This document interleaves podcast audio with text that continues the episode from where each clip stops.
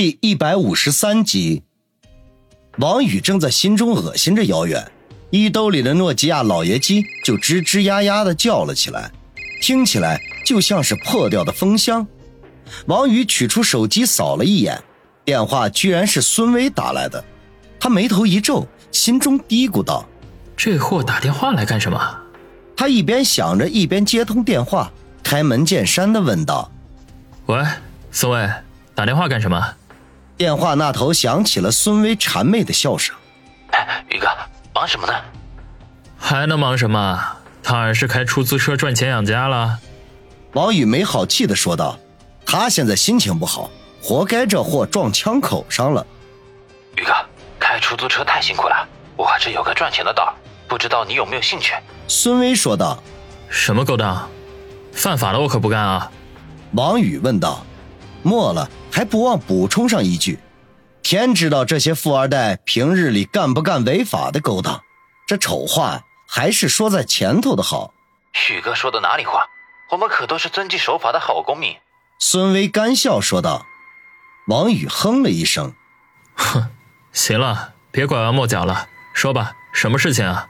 不过我事先声明啊，我可没钱投资，不需要本钱，只需要宇哥给个面子，钱自然就来了。”孙威声音暧昧地说：“王宇眉头一挑，有种不好的感觉。孙威这货不会是想利用他的身份去招摇撞骗吧？他妈的，这可是他王宇的生意，绝对不能让他给抢了。”沉吟了片刻，才不动声色地说：“直说，什么事？宇哥，是这样的，宋奎你还记得吧？昨天晚上那头肥猪给我电话，问了你的情况。”我如实回答了，这货听了之后吓得屁滚尿流，苦苦哀求我帮忙搭桥引线，想要向宇哥郑重其事的赔个礼，道个歉，从此化干戈为玉帛。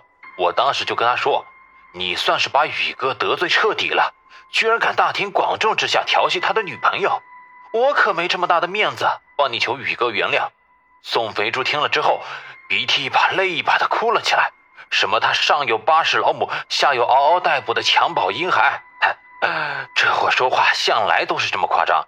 宇哥，你千万不要往心里去。反正总之，他就是求我帮忙，向宇哥你求个情。我们毕竟认识了很多年，虽然总有些磕磕绊绊，但也算是有点交情。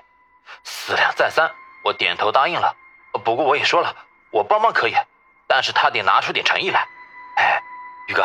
宋胖子答应拿出三十万当做精神损失费补偿给你，这没有本钱的买卖，嘿嘿。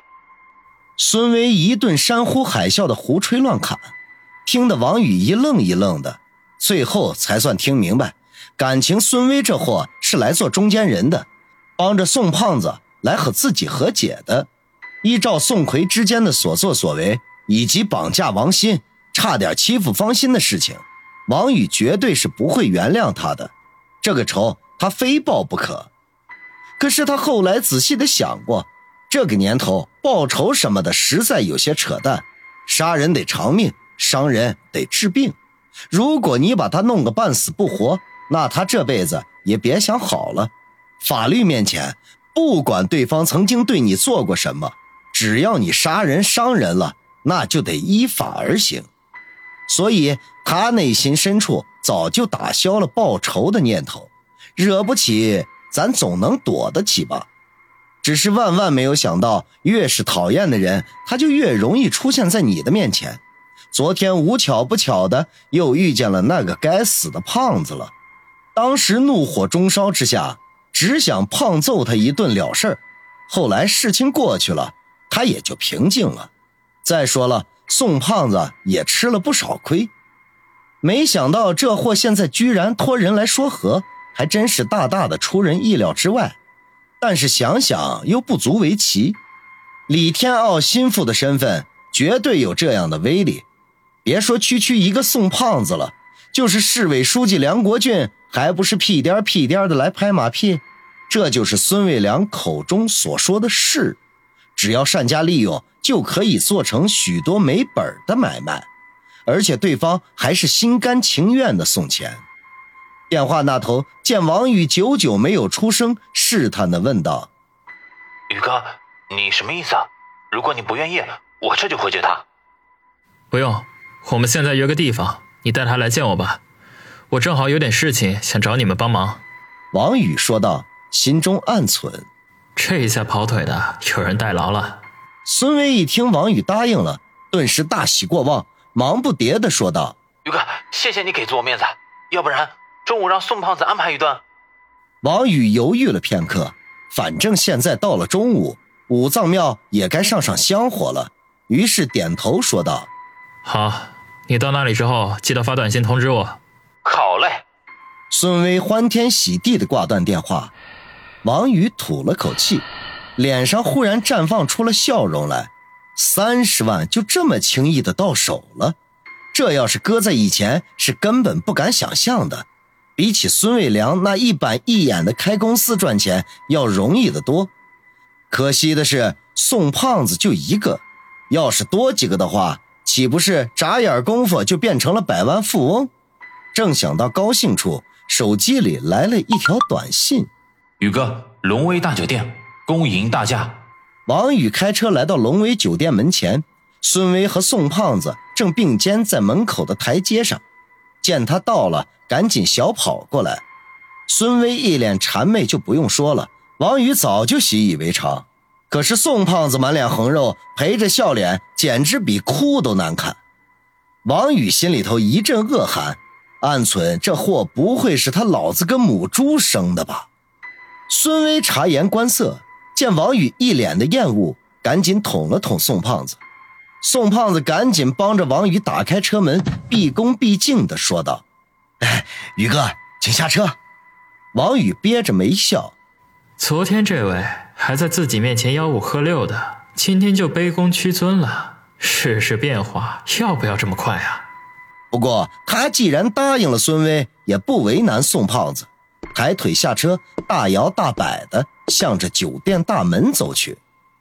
孙威和宋胖子忙不迭的跟在后面。至于王宇的车，自然有门童帮忙停好。当然了，停车的门童好一通的付费。龙威酒店虽然称不上春城最好的，可也是能够排上档次的消费场所。就算是门童，那也是见过世面的，什么样的豪车都见过。也都帮忙停过车，可像今天这位却是蝎子粑粑独一份你妈的，一个出租车司机竟然跟个大爷似的。宋胖子订的房间在二楼，酒菜已经摆上了。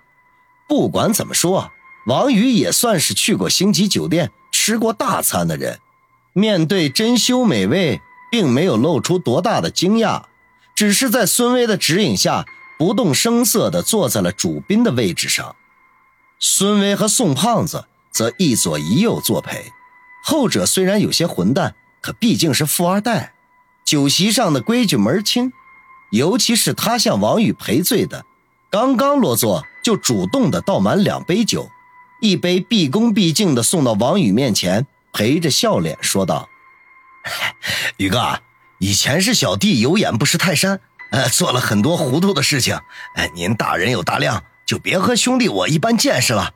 如果宇哥想脸，就干了这杯酒。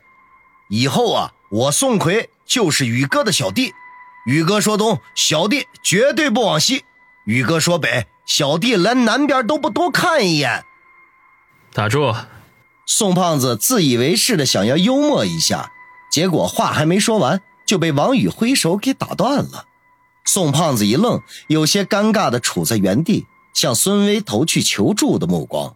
以他的脾气，从来还没有这样向别人低三下四过。可是眼前的这位，他实在是得罪不起，恐怕就算是他老子来了，也得跟人家点头哈腰的。是以心中有一万个不满意，也得忍气吞声，满脸堆笑。谁叫人家的后台硬呢？